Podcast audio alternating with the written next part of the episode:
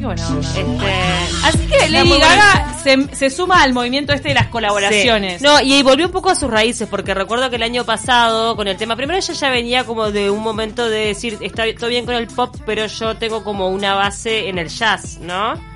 Y, y el año pasado, este, con él, que había como, como que cambiado un poco su perfil. ¿Te Sí, acordás? es verdad, ella- estaba como súper natural. Bueno, con el tema de la película Nace una estrella, había estaba como súper natural. eh, la música que hizo me parece que fue como de otro tono. Y ahora volvió a la Lady Gaga de la carne, del vestido de carne. Transmutó mucho. Ahí va. Ahora está para el rosado. Sí, este, Toda estoy- rosada. estoy acá, José, José, escuchando. sí, bienvenida de nuevo. Perdón.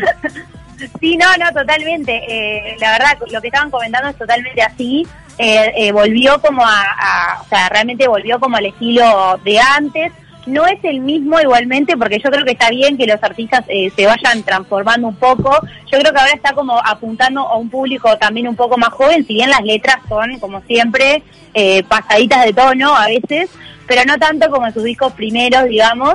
Así que bueno, lo que le puedo adelantar es que con este disco volvió a sus orígenes con temas bailables, se alejó de la imagen que dio los últimos meses a raíz del personaje en, la, en A Star is Born, con una interpretación que obviamente le valió la nominación al Oscar y, y el premio Oscar a Mejor Canción por Shallow, ¿no? O sea, eh, y realmente antes además había estado con, con Joan, que les contaba antes que era un disco country, o sea, realmente ella ha pasado por todos los estilos, pasó también por el jazz cuando hizo un disco junto a Tony Bennett, o sea, realmente ha hecho lo que ha querido y me parece perfecto.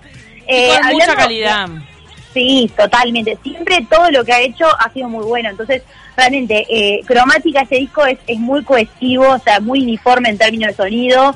Es un disco muy, muy acorde a una pista de baile, como una fiesta rave, ¿no? La producción es de Blood Pop, que, o sea, es conocido por remixes recontra sonados de la música pop.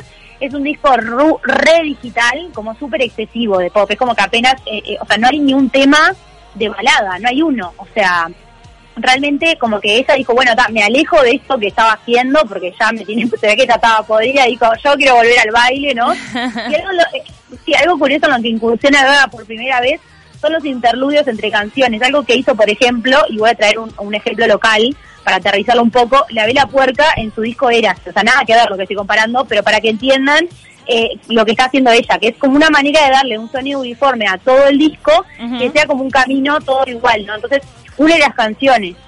Entonces, claro, hay un interludio que es interesante y después viene eh, un interludio todo como musical, como como hasta hasta parece como de comedia musical el sonido, ¿no? Mm. Y de repente se une con la siguiente canción, entonces es como un enganchecito más tranquilo, los temas como heavy de pop que se vienen después.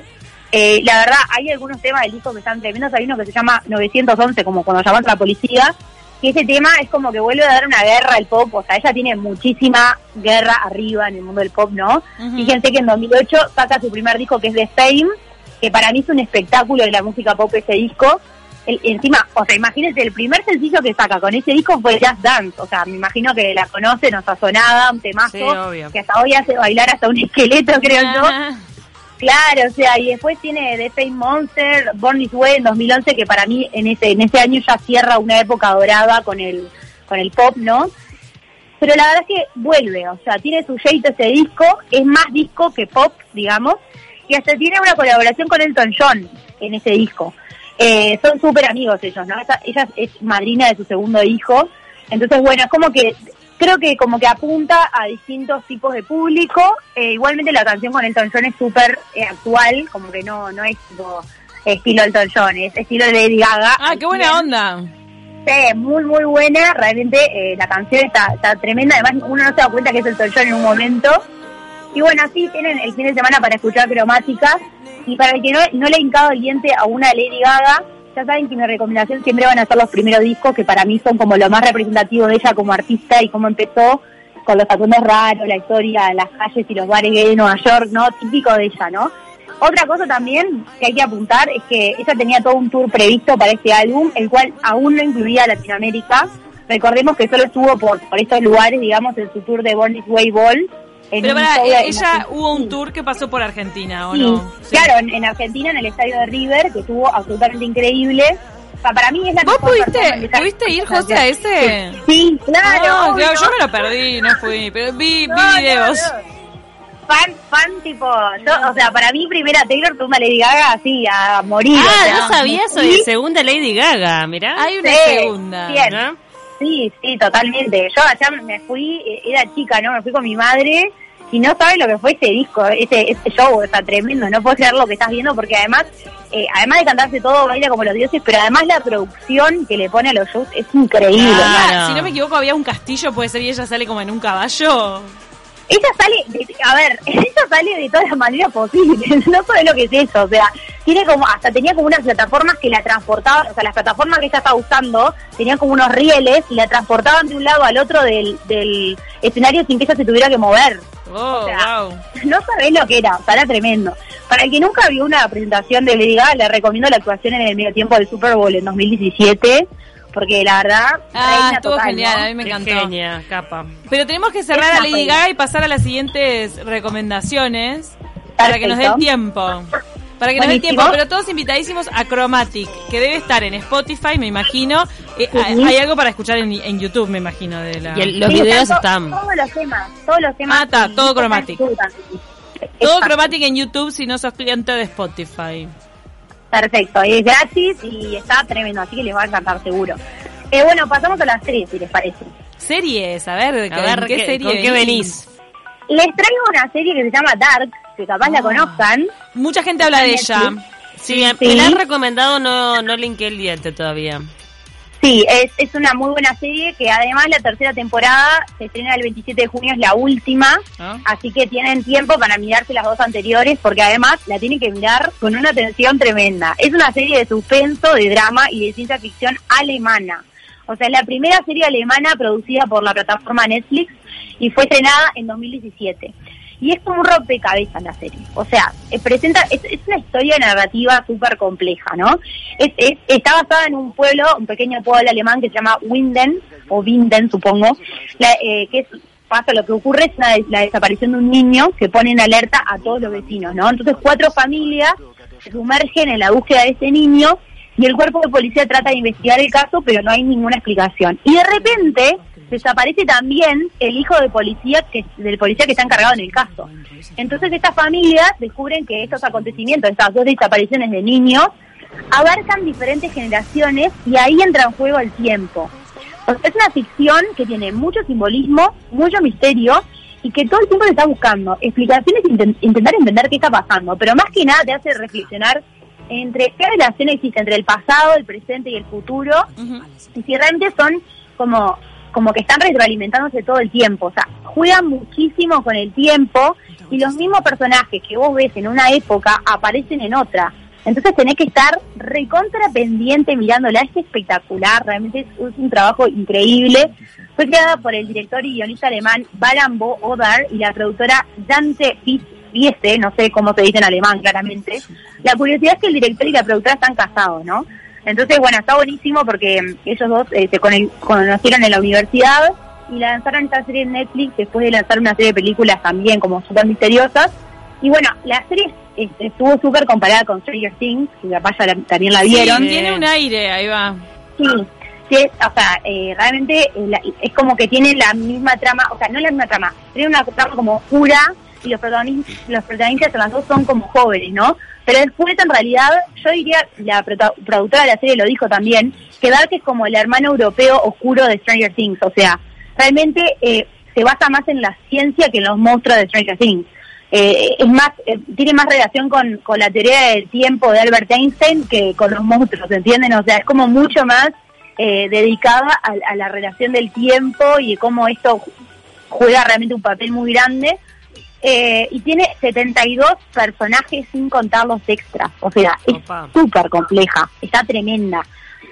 Realmente yo les recomiendo que si la van a ver... Hace- Hacelo eh, de repente cuando estés un poco eh, descansado, ¿no? Porque tenés que prestar la atención. Y no se lo hizo. Eh, da un poquito de miedito. La música está Mm. tremenda. O sea, da un poquito de miedito. Yo les recomiendo que la vean en la nochecita, no noche oscura, porque ya de repente algún chochito te da. Y que tengan un papelito a mano para anotar a los personajes. Porque a veces, de repente, si la están mirando solo, te, te, te agarras un mambo. Yo acá la estoy mirando en familia, entonces vamos controlando, viste, bueno, este tal, este tal. Pero si uno está solo, papelito y anotar los personajes está tremenda. Sí, Son en, temporadas. en un almuerzo familiar alguien la comparó con 100 años de soledad, que necesitas un esquema. Tenés Sí, ay, totalmente. sí, claro. re, sí, súper así. te empezás a confundir a veces con los nombres y esas cosas. Tremenda serie, así que están a tiempo para, para mirar, la- mirarla antes del 27 de junio, que es cuando se estrena la tercera temporada y el final. Y bueno, y vamos con algún libro. Sí, un libro, lo, lo, lo repaso rapidito. Este libro se llama Eleanor Oliphant, está perfectamente bien, que es de la autora escocesa Gail Honeyman, que es su, es su primer libro. Eh, como le dice el título del libro, el personaje principal se llama Eleanor Oliphant. Es una treintañera que trabaja en la contabilidad de una empresa, vive sola, tiene como una cicatriz enorme de una quemadura en la cara que le hace como constantemente sentirse mal sobre su apariencia física y no tiene ninguna relación con nadie, exceptuando una llamada telefónica a la semana con su madre y una relación súper tensa y estrictamente cordial con sus compañeros de trabajo. Es súper organizada, come lo mismo todos los días, toma la misma botella de vodka todos los fines de semana, o sea, realmente es una persona que no sale de su casilla de todos los, de todos los días. Pero de repente, un día cambia todo. Ella conoce a un cantante de una banda y se enamora de él. Él no tiene ni idea que ella existe, pero ella cambia toda su vida en función a este chiquilín, a este hombre, eh, y realmente de a poquito se da cuenta de que está bueno tener amigos, ¿no? Y que de repente su rareza también es una como un- una cualidad para que el resto de la gente la quiera. Entonces vamos entendiendo por qué está también tan sola, qué traumas tuvo ella en el pasado para llegar a estar tan sola y cómo de a poquito eh, va a, a salir de esa situación en la que en la que se sumió. Eh, la verdad yo les se los súper recomiendo porque es original, es entretenida, no sabéis cómo te reís, o sea, realmente Ah, yo pocas veces me he reído tanto con un libro, o sea, el, el personaje es espectacular, es gracioso, eh, realmente muy, muy linda, muy lindo este libro, eh, no muchos libros generan esto de que te rías, entonces me parece que es una lectura súper animada y súper linda para la cuarentena, eh, realmente está en todos lados ese libro, así que lo van a poder encontrar fácilmente. Y además acá en, en Uruguay lo, ve- lo recontravenden, así que se llama Eleanor Oliphant, está perfectamente bien. Y es un libro súper divertido para leer en la cuarentena. Bien ahí, para reírse, para divertirse un rato. Total.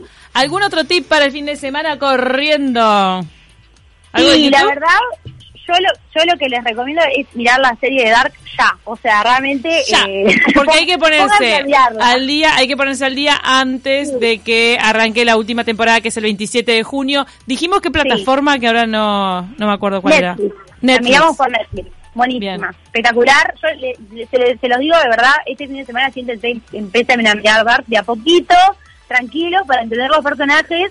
No empiecen a hacer tipo binge, viste, toda la noche mirándolo, porque si no te van a agarrar un, no sé, un, a la verdad, una confusión mental tremenda, porque es tremenda la serie, mucha cosa, pero realmente se la súper recomiendo para este fin de semana. Empiecen a hacer un- una maratón de Dark. Nos Bien. encantó. Muchísimas gracias, José Mosle. Todo esto queda subido y también en nuestras redes sociales, así que los pueden repasar si lo agarraron empezado. Gracias por estar ahí. Gracias. Gracias a ustedes, buen fin a todos. Igualmente, besote.